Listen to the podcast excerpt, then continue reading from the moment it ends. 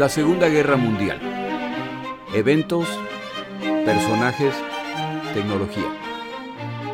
Le doy la bienvenida a nuestro episodio del día de hoy. Episodio 66.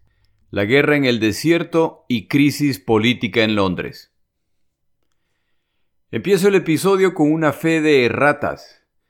En episodios previos he utilizado la palabra atrición al referirme a batallas cuando esta batalla es una batalla de desgaste como resultado de la pérdida o combatientes.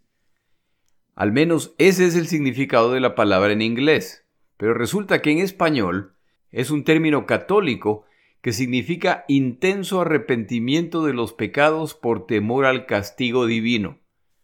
Por supuesto, no me refería a eso. En adelante, utilizo la palabra guerra de desgaste en vez de guerra de atrición. Empezamos nuestro episodio recapitulando la guerra en el desierto hasta este momento. El 28 de junio de 1940 Mussolini ordena la invasión de Egipto. En palabras de Mussolini, necesitan unos cuantos miles de muertos italianos en combate para asegurarse que tendrán un sitio en la mesa cuando empiece la repartición de los territorios una vez que los británicos sean derrotados, lo que parece inminente. Les toma a los italianos tres meses finalmente iniciar esta campaña. Aunque inicialmente les va bien y avanzan dentro de Egipto, una vez que sus líneas de apoyo logístico llegan al límite, los británicos contraatacan y ahora el riesgo no es solamente de que los italianos no logren conquistar Egipto, sino que pierdan Libia a manos de los británicos, lo que podría traer consecuencias desastrosas para los países del eje. En este contraataque, los británicos ingresan a Libia y capturan la ciudad de Tobruk, punto costero crucial. El tremendo éxito que están alcanzando los británicos es saboteado entonces por su propio primer ministro, Winston Churchill, quien decide que, como los griegos están en riesgo de ser derrotados por los alemanes que han entrado al conflicto entre griegos e italianos, equipo y personal de la campaña en Egipto serán enviados a Grecia. El comandante británico a cargo de las operaciones en Egipto protesta. Los limitados recursos británicos en Egipto serán incapaces de detener a los alemanes en Grecia. El resultado será en cambio el debilitamiento de las tropas en África, lo que pone en riesgo los dos frentes. Este comentario atrae la ira de Churchill. Al final, el tiempo muestra que el comandante británico Weibull estaba en lo correcto y que esta fue una pobre decisión estratégica de Churchill. A propósito, al mejor estilo de Churchill, él nunca admitirá que esto fue un error. Hitler decide enviar una fuerza para apoyar a los italianos en África. Erwin Rommel es enviado a África con instrucciones de pelear una guerra defensiva. Su tarea es reforzar a los italianos para detener el avance británico y evitar un colapso total. Rommel tiene otras ideas y se lanza al ataque, haciendo retroceder a los británicos. Pero un tiempo más tarde Rommel quien se queda sin las fuerzas que necesita cuando se inicia la Operación Barbarroja, la invasión alemana de la Unión Soviética. Tras una pausa de unos meses ya que estos frentes no se ven como prioritarios para ninguno de los bandos, son los británicos los que lanzan un contraataque. Pero a pesar de su ventaja, a la larga es Rommel con su Africa Corps los que prevalecen y hacen retroceder a los británicos y llegan incluso a tomar la ciudad de Tobruk lo que es un golpe muy grande para los aliados, ya que esto abre las puertas para que los alemanes se dirijan a Egipto y ahora es la posición británica en el norte de África la que peligra. Cerramos nuestro episodio previo respecto a la guerra en el desierto a mediados de 1942, cuando Churchill se encuentra en los Estados Unidos de América planificando acciones conjuntas con los estadounidenses. Durante una reunión con el presidente estadounidense, de repente le entregan un mensaje a Roosevelt, quien lo lee y se lo pasa a Churchill. Le acaban de comunicar la caída de Tobruk, incluyendo 25.000 combatientes aliados capturados. Churchill no puede creerlo. Se dirige a Ismay, quien lo acompaña en este viaje, y en pocos minutos tiene su propia confirmación de que la ciudad de Tobruk ha caído. Esto ha ocurrido a pesar de que Churchill ha reforzado sus fuerzas en Libia para tratar de detener de una vez a los alemanes. Pero Rommel también ha recibido refuerzos y el resultado final es que los británicos han perdido esta ciudad. Egipto ahora está en riesgo. Si los alemanes llegan a Alejandría, los británicos y sus aliados perderán su último puerto en la zona, lo que significa la pérdida de Egipto. El presidente Roosevelt le pregunta a Churchill cómo pueden ayudar y Churchill pide que se envíen tanques estadounidenses al norte de África para seguir la pelea. Roosevelt está de acuerdo y ordena al general Marshall que se haga esto. A Marshall la idea no le gusta, ya que es una distracción del plan principal la invasión aliada de Europa continental. A medida que se acerca el final de esta visita de Churchill, los titulares de los periódicos estadounidenses ya le advierten lo que le espera en casa, con titulares que hablan del descontento en Londres y del cuestionamiento de los políticos respecto al liderazgo de Churchill. Más de uno se pregunta si ha llegado el momento de un cambio de dirección.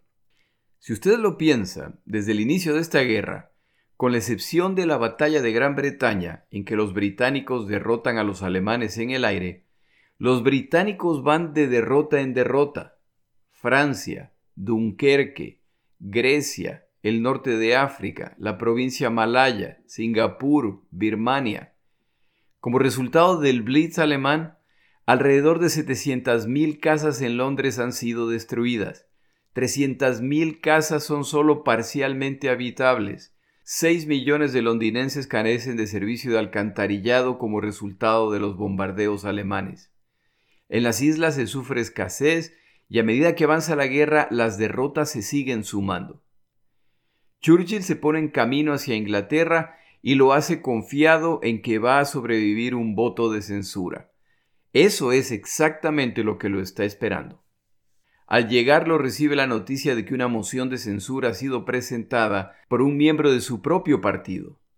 La moción dice que agradecen el sacrificio y la entereza de las Fuerzas Armadas británicas, pero que se ha perdido la confianza en la conducción general de la guerra. Como esta moción es secundada por algunos parlamentarios, se procederá con el debate y presentación de argumentos. La moción presentada busca principalmente quitarle a Winston Churchill las funciones de ministro de Defensa. Quienes presentan esta moción no están del todo equivocados. Para el momento de esta moción, Churchill ocupa las posiciones de primer ministro, líder de la Cámara de los Comunes, líder del Partido Conservador y ministro de Defensa. Esta acumulación de responsabilidades solo puede resultar en que ninguna de estas posiciones, que requieren un ocupante a tiempo completo, sea adecuadamente cubierta. Quienes presentan la moción saben que Churchill los combatirá con uñas y dientes. Pero tras 26 meses como primer ministro, las derrotas en el campo de batalla son sumamente claras y se siguen sumando. De hecho, el problema que enfrentan en este momento en África es causado por Churchill, al remover las fuerzas que se necesitaban cuando solo enfrentaban a los italianos. Más tarde, cuando nuevamente empiezan a prevalecer contra Rommel, se produce el ataque japonés en el Pacífico y nuevamente Churchill despacha tropas y equipos de África hacia el Pacífico para apoyar la guerra en Singapur. Nuevamente se vuelve a inclinar la balanza a favor de Rommel. Es decir, que Churchill de ninguna forma es un estratega infalible y sus errores cuestan vidas. Por otro lado, también es justo reconocer que Churchill está tratando de balancear los limitados recursos británicos para poder combatir en todos los frentes. Churchill a través de su círculo cercano deja saber que si le quitan la posición de ministro de Defensa, él inmediatamente renunciará. Quienes insisten en esta noción tienen por lo tanto que presentar un claro caso para solicitar que esta posición sea apoyada, entendiendo que va a resultar en la renuncia de Winston Churchill. El debate se inicia en julio. El primer parlamentario en presentar su moción sugiere que no es razonable ejercer las funciones de primer ministro británico y de ministro de Defensa. En el segundo día, Aneurin Bevan, un parlamentario tan virtuoso como Winston Churchill en lo verbal, es quien sale a la carga.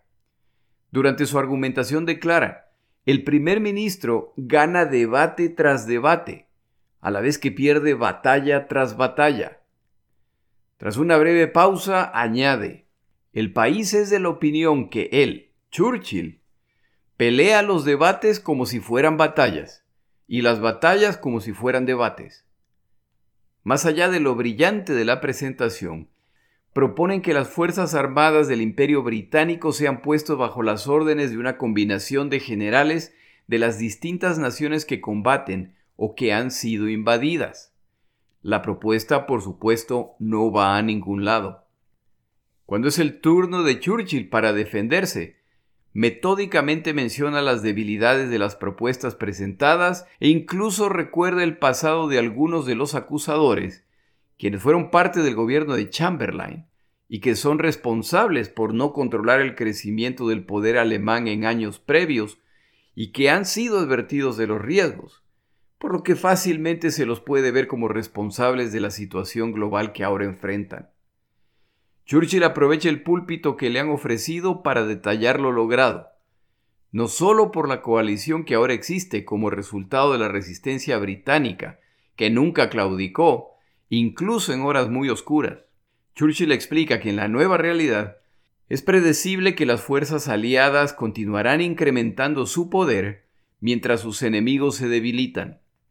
Él menciona el caso del norte de África como un ejemplo, van a derrotar a Rommel y sus fuerzas. Para el final de su defensa, Churchill se ve contento y relajado.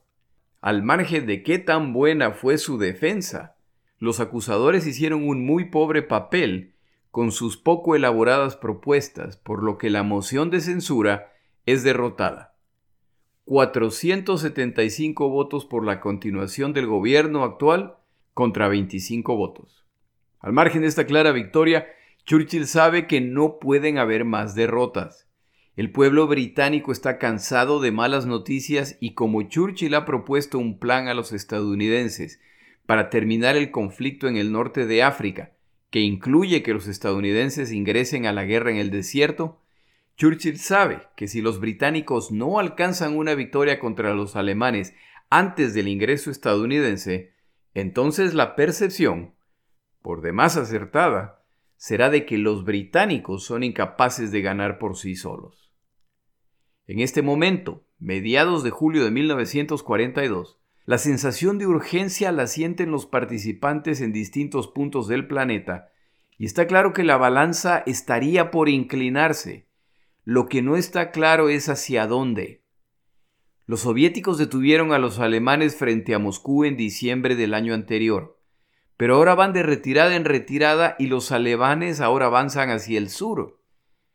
Una cierta ciudad llamada Stalingrado está en ruta hacia el Cáucaso, pero neutralizarla no debería ser mayor problema para los alemanes. Los soviéticos siguen presionando estadounidenses y británicos para que abran un segundo frente en Europa. Los estadounidenses se sienten listos y consideran esa operación prioritaria para ser realizada en 1942. Los británicos están en desacuerdo. Es un suicidio que solo beneficiará a los alemanes. Después de todo, los mismos alemanes, al considerar la posibilidad de invadir Inglaterra por vía marítima, se dieron cuenta de que era una locura. Churchill ha creado un plan alternativo al desembarco en Europa continental al que llama Gimnasta. El plan es realizar un desembarco aliado en el norte de África para de una vez expulsar a los alemanes y tomar los países administrados por el gobierno francés títere de Vichy. Con este objetivo alcanzado invadirán Italia para ascender desde ahí rumbo a Alemania.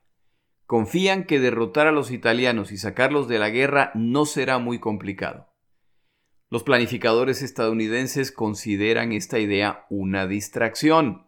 Pero a la larga, Roosevelt, quien inicialmente está de acuerdo con sus planificadores, Escucha a Churchill.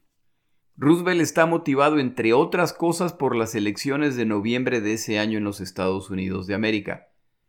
Tropas estadounidenses deben estar combatiendo a los nazis en algún lado antes de que lleguen las elecciones, o sus enemigos políticos no vacilarán en utilizar esto contra Roosevelt. Teme además que como la ira estadounidense es contra los japoneses, no los alemanes, las voces que demandan que se concentren en el Pacífico sigan ganando fuerza. Este plan concebido entre Churchill y Roosevelt no le gusta a Stalin, quien prefiere un segundo frente en Francia. El encargado de explicar la necesidad del retraso de este segundo frente al año 1943 es Churchill, quien describía esta tarea como cargar un bloque de hielo rumbo al Polo Norte. Esta reunión entre Churchill y Stalin resulta bastante complicada debido al descontento de Stalin, quien no entiende la timidez o cautela estadounidense y británica.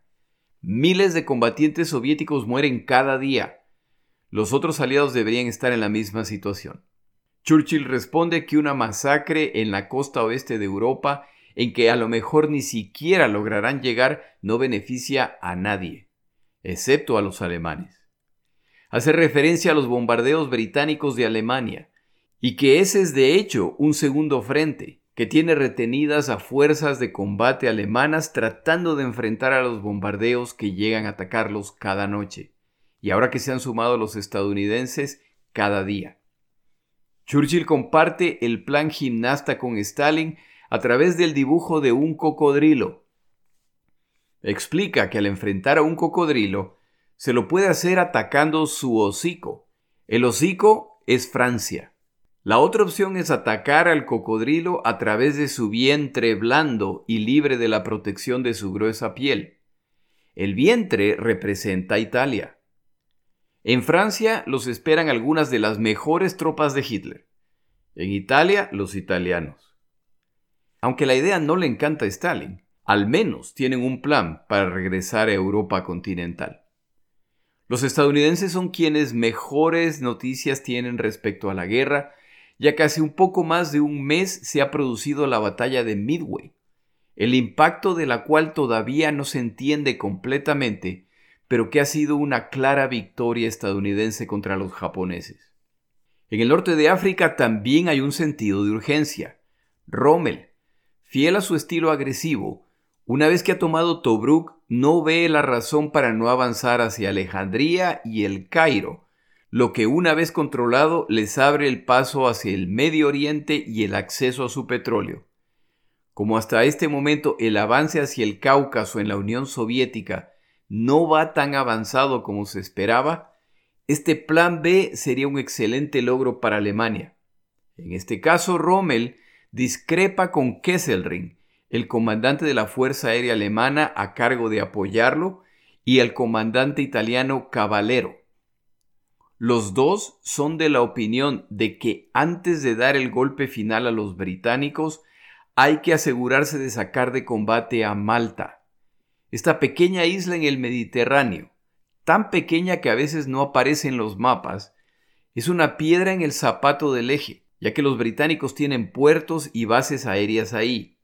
Desde Malta acosan a los convoyes de provisiones destinados al norte de África e Italia y la isla se utiliza además como punto de relevo para provisiones destinadas para los aliados en el norte de África y el Medio Oriente.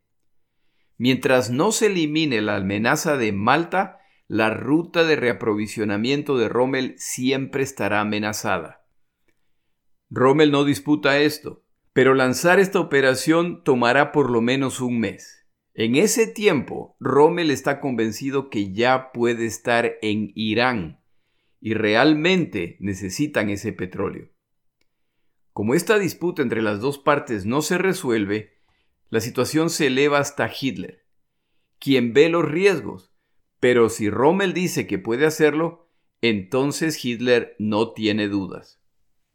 Kesselring y Caballero se someten al ordenado por Hitler. En el caso de Mussolini, recibe las noticias con gran entusiasmo debido al récord casi perfecto de Rommel. Mussolini desvía las tropas destinadas para el ataque a Malta hacia el norte de África a sumarse a las de Rommel.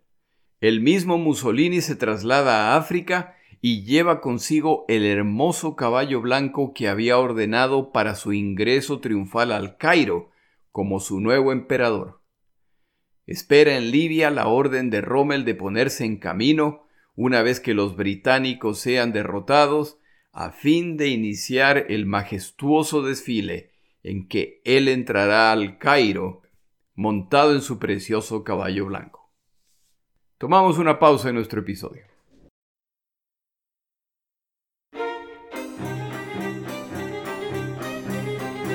Palabras de Churchill. Una de las características más conocidas de Churchill es su capacidad de orador y la tentación es pensar que tenía una mente muy ágil que le permitía encontrar la respuesta correcta o la mejor forma de presentarla instantáneamente. La realidad es que Churchill trabajaba por muchas horas en sus discursos hasta alcanzar el punto correcto entre el mensaje preciso pero no excesivamente elaborado. Un día, un general estadounidense le pide a Churchill que revise el borrador de un discurso que había preparado. El discurso fue devuelto con una nota que decía, entre otras cosas, demasiados pasivos y demasiado largo. Más tarde el general le pidió a Churchill que aclarara su crítica. Churchill, entre otras cosas, respondió, No es lo mismo que yo diga, lucharemos en las playas en referencia a uno de sus discursos más famosos, o que yo diga, se entablarán hostilidades con nuestro adversario en el perímetro costero. Seguramente esa explicación aclaró el punto.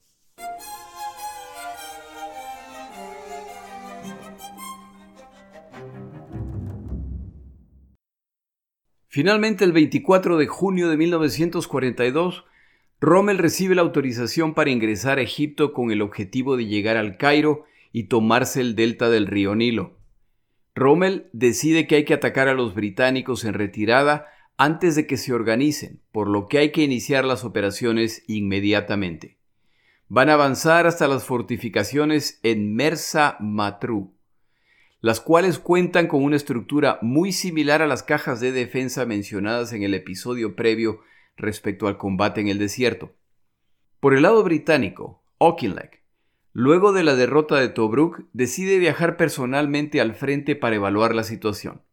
Descubre que las fuerzas aliadas, además de haber perdido la mitad de sus combatientes entre muertos, heridos y capturados, se encuentran con la moral por el piso, y muy a su pesar decide nuevamente reemplazar al comandante de estas tropas ya son dos comandantes británicos que caen ante Rommel. El reemplazante del saliente comandante es el mismo Auchinleck, quien con los refuerzos que ha recibido y lo aprendido en combate contra Rommel, cree que es posible terminar esta campaña de una buena vez. La primera decisión que toma Auchinleck es que no se recibirá a las fuerzas de Rommel en Mersa Matrush, los británicos han realizado un gran esfuerzo creando estas defensas, pero la realidad es que estas defensas se han mostrado poco efectivas para detener al Africa Corps. Auchinleck decide que esperará a Rommel más atrás de esta zona. ¿Por qué está Auchinleck cediendo tanto terreno a Rommel? Esto tiene que ver con las características del combate en el desierto, las cuales explicaré en el siguiente episodio. Los británicos continúan su retirada hasta la zona llamada el Alamein. Auchinleck decide esperar a Rommel aquí, ya que esta zona cuenta con defensas naturales. Por el norte se encuentra la costa. Por el sur existe una serie de elevaciones y depresiones que hacen imposible el movimiento favorito de Rommel, el movimiento de flanqueo. Si Rommel quiere atacarlos, tendrá que hacerlo de frente, y en ese caso se producirá una guerra de desgaste, antes hubiera dicho de atrición, pero no es hora de rezos. Dejará a los alemanes avanzar y contraatacará con una combinación de artillería, infantería y blindados, apoyados además por la Fuerza Aérea Británica. Es hora de darle a Rommel una lección en sus propias tácticas. Al menos esto es lo que planea Auchinleck. Rommel avanza para el encuentro con los británicos que en el pasado han disputado cada posición existente, y para su sorpresa, la resistencia es muy poca y captura un número realmente bajo de prisioneros. El combate en Mersa Matrud es decepcionante para Rommel, ya que él sabe que mientras menos combatientes se capturan ahora, más serán los que tienen que enfrentar más tarde. En todo caso, el avance alemán va mejor de lo esperado. Tiene particular interés en capturar a los neozelandeses, que les han dado tantos problemas en esta campaña. Rommel ya se encuentra a 200 kilómetros de Alejandría. El caballo blanco ya calienta. Mussolini está de fiesta. Los retrocesos británicos confirman entre las tropas el sentimiento derrotista. El único que no se desanima es Auchinleck, quien tiene un plan que no requiere retroceder hasta el Cairo. Para este momento, Rommel ya pelea con dos desventajas. La primera es que la Fuerza Aérea Británica está alcanzando la supremacía aérea, lo que quiere decir que los alemanes ya no tienen la libertad de antes para espiar las posiciones británicas, incluyendo los vuelos de Rommel, al que le gustaba sobrevolar el frente en una pequeña avioneta que fácilmente podría haber sido derribada incluso con fuego de fusil. Ahora son los británicos quienes pueden espiarlos a ellos. La segunda desventaja es que a través de Ultra, los británicos ya han roto todos los códigos alemanes y ahora son capaces de leer sus comunicaciones en tiempo real. Conocen por lo tanto los movimientos que Rommel planea inmediatamente después que los comunica. Para sumarle una desventaja adicional, la salud de Rommel se empieza a deteriorar. Auchinleck enfrentará a las fuerzas de Rommel en el Alamein. Las cajas de defensa en esta área no han sido completadas, pero Auchinleck, como ya se mencionó antes, ha perdido la confianza en este tipo de defensa. Organiza la defensa en una combinación de fuerzas blindadas, infantería y artillería. Es hora de que ellos tomen la iniciativa. El problema es que las fuerzas aliadas en esta zona ya llevan unas cuantas derrotas contra el Afrika Corps de Rommel y ya carecen de la confianza de que les irá mejor esta vez. Y como el cambio de comandantes continúa, no está claro cómo se comportarán estas tropas durante el combate. Hay tanta confianza en el plan de Auchinleck que los británicos en el Cairo empiezan a embarcarse rumbo a otras tierras. El miércoles primero de julio de 1942 pasó a conocerse como el miércoles de ceniza, por la gran cantidad de documentos que quemó la embajada británica en el Cairo ese día. La confianza británica anda por todo lo alto. Se inicia la batalla. El plan de Rommel es un ataque italiano por el norte para él y sus fuerzas rematarlos desde el centro. Desafortunadamente para ellos los aliados tienen suficientes fuerzas en posición para detener los dos ataques. Concluido este enfrentamiento inicial, las fuerzas de Auchinleck retroceden y se agrupan alrededor de el Alamein, hasta que una tormenta de arena obliga a detener la batalla. Auchinleck anima a sus tropas. Las líneas de abasto del enemigo están al límite y ahora intentarán tomarse esta posición a través de la fanfarronada. Pide a sus combatientes que les demuestren a alemanes e italianos lo que les espera cuando ataquen. Este plan va a funcionar. No faltan, sin embargo, quienes no creen que hay razones para el optimismo. Deberían mejor replegarse e intentar defender el delta del Nilo con lo que les queda. Rommel, al que ya le quedan pocos tanques e infantería, al igual que a los italianos, decide atacar confiado en que podrán empujar a los británicos tal como lo han hecho tantas veces. Envía su división ligera a cortar el camino hacia la costa, los italianos atacarán desde el oeste y Rommel y sus fuerzas se dedicarán a el Alamein. El ataque no va como lo esperaba Rommel y el desempeño alemán e italiano no es el esperado. Auchinleck está en lo correcto. Las líneas de abasto de Rommel ya no pueden proveerlos eficientemente y el ataque del Afrika Corps debe retrasarse por falta de combustible y munición. El tiempo perdido es aprovechado por los aliados para reforzar sus posiciones defendidas. Para la tarde, Rommel ordena que se reinicie el ataque. Los panzers de Rommel logran avanzar, pero al costo de 18 de los 55 tanques que les quedan. Y ahora una brigada blindada aliada avanza y se ven obligados a retroceder. Al día siguiente, Rommel cambia de dirección y se dirige al norte, pero tampoco logran romper la línea de defensa aliada. Por el lado aliado, la confianza sube, pero solo moderadamente. Rommel les ha dado demasiadas malas sorpresas en el pasado. Auchinleck, por su parte, no tiene dudas. Están derrotando a Rommel. Rommel reconoce que el plan aliado está funcionando y decide cancelar la ofensiva total que planeaba lanzar el 3 de julio. La presión contra alemanes e italianos se incrementa. Las mejores divisiones italianas, Ariete y Trieste Ahora tienen problemas deteniendo los blindados aliados, lo que pone en riesgo el flanco alemán. Los neozelandeses una vez más se destacan en estos combates. Las divisiones italianas están perdiendo sus tanques y piezas de artillería rápidamente. Mussolini, que no conoce los detalles, espera ansioso el momento para entrar triunfante al Cairo. Auchinleck ordena un ataque contra las fuerzas de Rommel cuando éste ordena un repliegue para defender mejor su posición que ahora está llena de huecos y puntos débiles. El ataque aliado causa pérdidas adicionales a los alemanes, pero el uso eficiente de las temibles piezas de artillerías alemanas de 88 milímetros evita el colapso total. Los aliados se detienen con lo que sin saberlo salvan a los alemanes que ya veían un colapso total. Rommel en sus cartas admite que lo único que lo ayuda a continuar en medio del agotamiento que siente es que sus tropas están aún más agotadas y aún así continúan la batalla.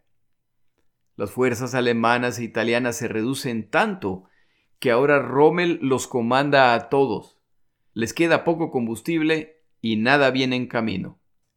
La derrota total se acerca si los aliados actúan decisivamente. A Rommel una vez más se le ocurre un audaz plan. Planea rodear completamente el Alamein al atacar los caminos hacia el sur, lo que le abre la ruta hacia el Cairo. Si lo logra, entonces las fuerzas aliadas quedan atrapadas en el Alamein, mientras Rommel se dirige hacia el Cairo. Pero si el plan va a funcionar, los italianos deberán defender el flanco mientras las fuerzas alemanas se retiran. El riesgo es que, si este plan falla, entonces ahora el Africa Corps queda aislado de sus líneas de abastecimiento. Los aliados, que como ya mencionamos antes, están al tanto de los planes de Rommel, deciden dejarlos avanzar con el fin de encargarse de las tropas italianas primero y luego rodear a los alemanes. Rommel ejecuta su plan, y cree que va magníficamente bien hasta que a las 3 de la mañana Auchinleck inicia su contraataque que se inicia desde el norte contra posiciones italianas, y una vez derrotada se dirige hacia el sur contra las tropas de Rommel. Siete horas más tarde, la defensa italiana ha colapsado y los aliados se dirigen hacia Tel el Eiza, donde se encuentra el cuartel general de Rommel. El coronel von Melentin logra que las fuerzas en el centro de comando, más tropas recién llegadas, detengan el avance británico para que no se enteren de que están a punto de capturar el centro de comando de Rommel. En todo caso, Rommel ha perdido el flanco norte al caer los italianos.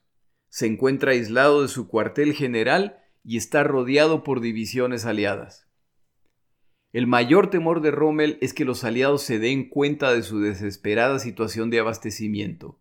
Si lo hacen, entonces todo lo que tienen que hacer es concentrarse en mantenerlos aislados hasta que deban rendirse por falta de combustible, munición o peor aún, el recurso más precioso y más escaso en la guerra en el desierto, agua. Rommel gira hacia el norte y sorprende a las tropas aliadas destruyendo parte de su artillería. Pero un contraataque australiano no se hace esperar y nuevamente deben retirarse. A Rommel para este momento le quedan aproximadamente 30 panzers. Los aliados tienen alrededor de 400 tanques en la zona. Es el momento decisivo de esta batalla. Si los aliados realizan un contraataque concentrado contra Rommel, entonces esta campaña concluirá. Los aliados despachan ataques aislados sin concentrar sus blindados. Rommel, que ya cuenta con muy pocas fuerzas, continúa utilizando la táctica que le ha funcionado durante toda esta guerra, concentrar sus tanques al atacar. Esto combinado con un sentido que Rommel tenía de dónde era el punto correcto para atacar, sigue complicando la situación a los aliados. Esto le da la impresión a los aliados de que enfrentan fuerzas más grandes de lo que en realidad son. Rommel ya no puede avanzar. Los aliados han finalmente desarrollado estrategias combinadas de artillería, blindados, infantería y fuerza aérea. La artillería aliada hace pagar caro a los alemanes sus intentos de avanzar hacia sus posiciones. Los aliados ahora buscan el premio mayor. Si logran encontrar el centro principal de abasto alemán y capturarlo, la guerra en el norte de África ha terminado. El perímetro de alemanes e italianos empieza a desmoronarse. Al llegar las fuerzas aliadas, cada vez más combatientes se rinden sin pelear. Por su parte, Rommel sabe que el siguiente enfrentamiento contra los aliados podría ser el último ya que no existen reservas o esperanzas de refuerzos, por lo que deberán pelear hasta el fin. Ahora son los alemanes quienes deben esperar los posibles ataques tipo guerra relámpago de los aliados. Rommel reporta su grave situación a Berlín y Roma. Necesitan refuerzos para continuar. Ya se vuelve muy claro que Kesselring estaba en lo correcto al recomendar que antes de emprender estas operaciones se debió neutralizar Malta.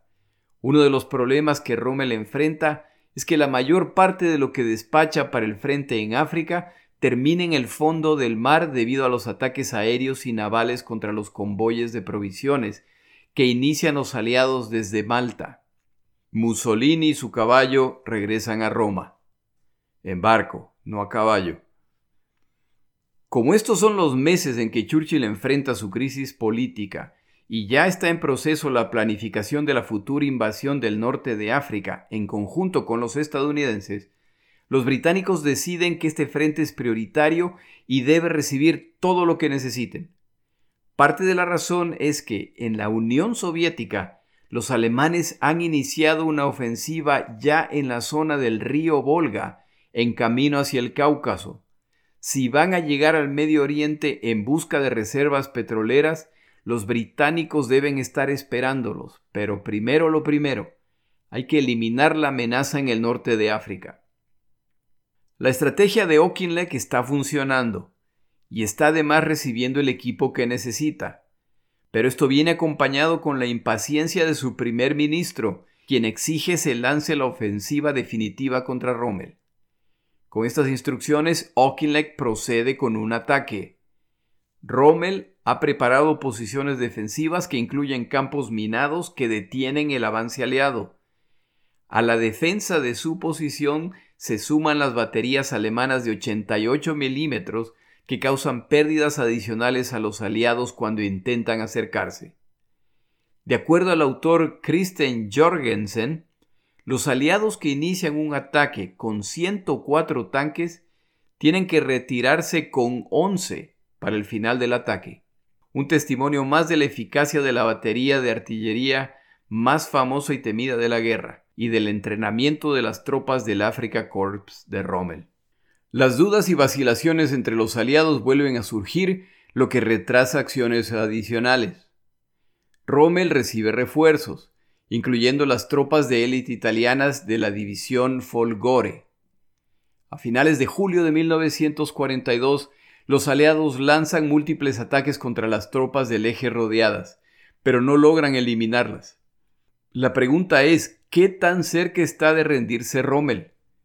La respuesta solo se puede encontrar lanzando un ataque más.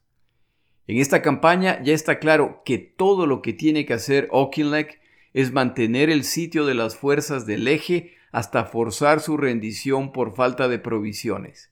Rommel sabe que su única opción, si no reciben refuerzos, es tratar de romper la línea de defensa aliada e intentar regresar a una posición donde pueda reaprovisionarse. Auchinleck sabe que su tarea es evitar eso, y tiene las fuerzas necesarias para hacerlo. Los aliados han paralizado a Rommel. Desafortunadamente para la visión de Auchinleck, su jefe, Winston Churchill, está en desacuerdo. Auchinleck ha peleado muy bien, pero las tropas bajo él y sobre todo los comandantes no han mostrado el nivel de combatividad para decidir esta campaña.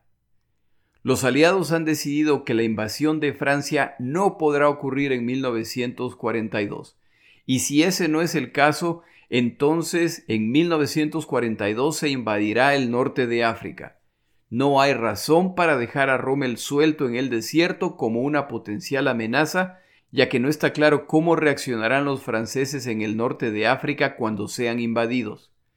Los británicos necesitan una victoria y la necesitan ya. Churchill viaja al Cairo para reunirse con Auchinleck el primero de agosto. El plan es sencillo. Auchinleck debe contraatacar inmediatamente. Auchinleck, basado en lo aprendido, está en desacuerdo. El desesperado es Rommel, no ellos. Churchill interpreta la respuesta como derrotista y pasiva y remueve a Auchinleck del liderazgo de esta zona. Recuerde que Auchinleck no era el comandante a cargo de esta zona solamente. Él tomó el control de las tropas cuando los comandantes locales muestran ineptitud frente a Rommel. Auchinleck es reemplazado por Harold Alexander como comandante del Medio Oriente.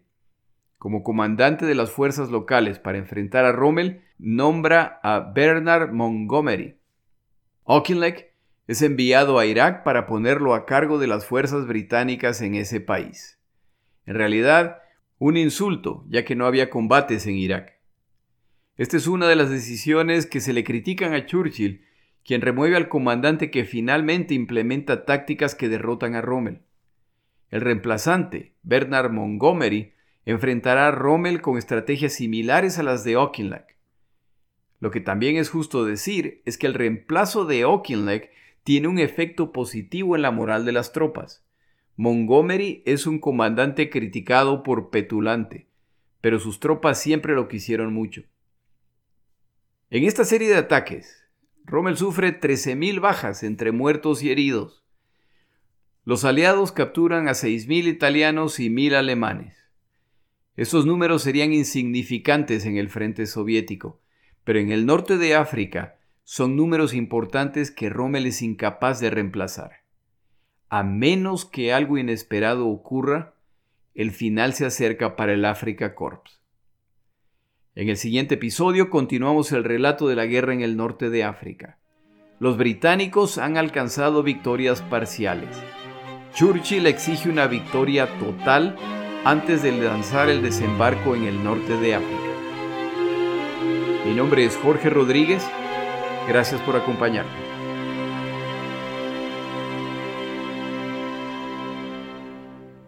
Para información adicional respecto a este episodio, las notas de este podcast, que incluyen la narración de este episodio, así como acceso a resúmenes, videos, documentales y materiales adicionales gratuitos disponibles en el Internet, por favor vaya a Amazon y busque el libro La Segunda Guerra Mundial, Eventos, Personajes, Tecnología.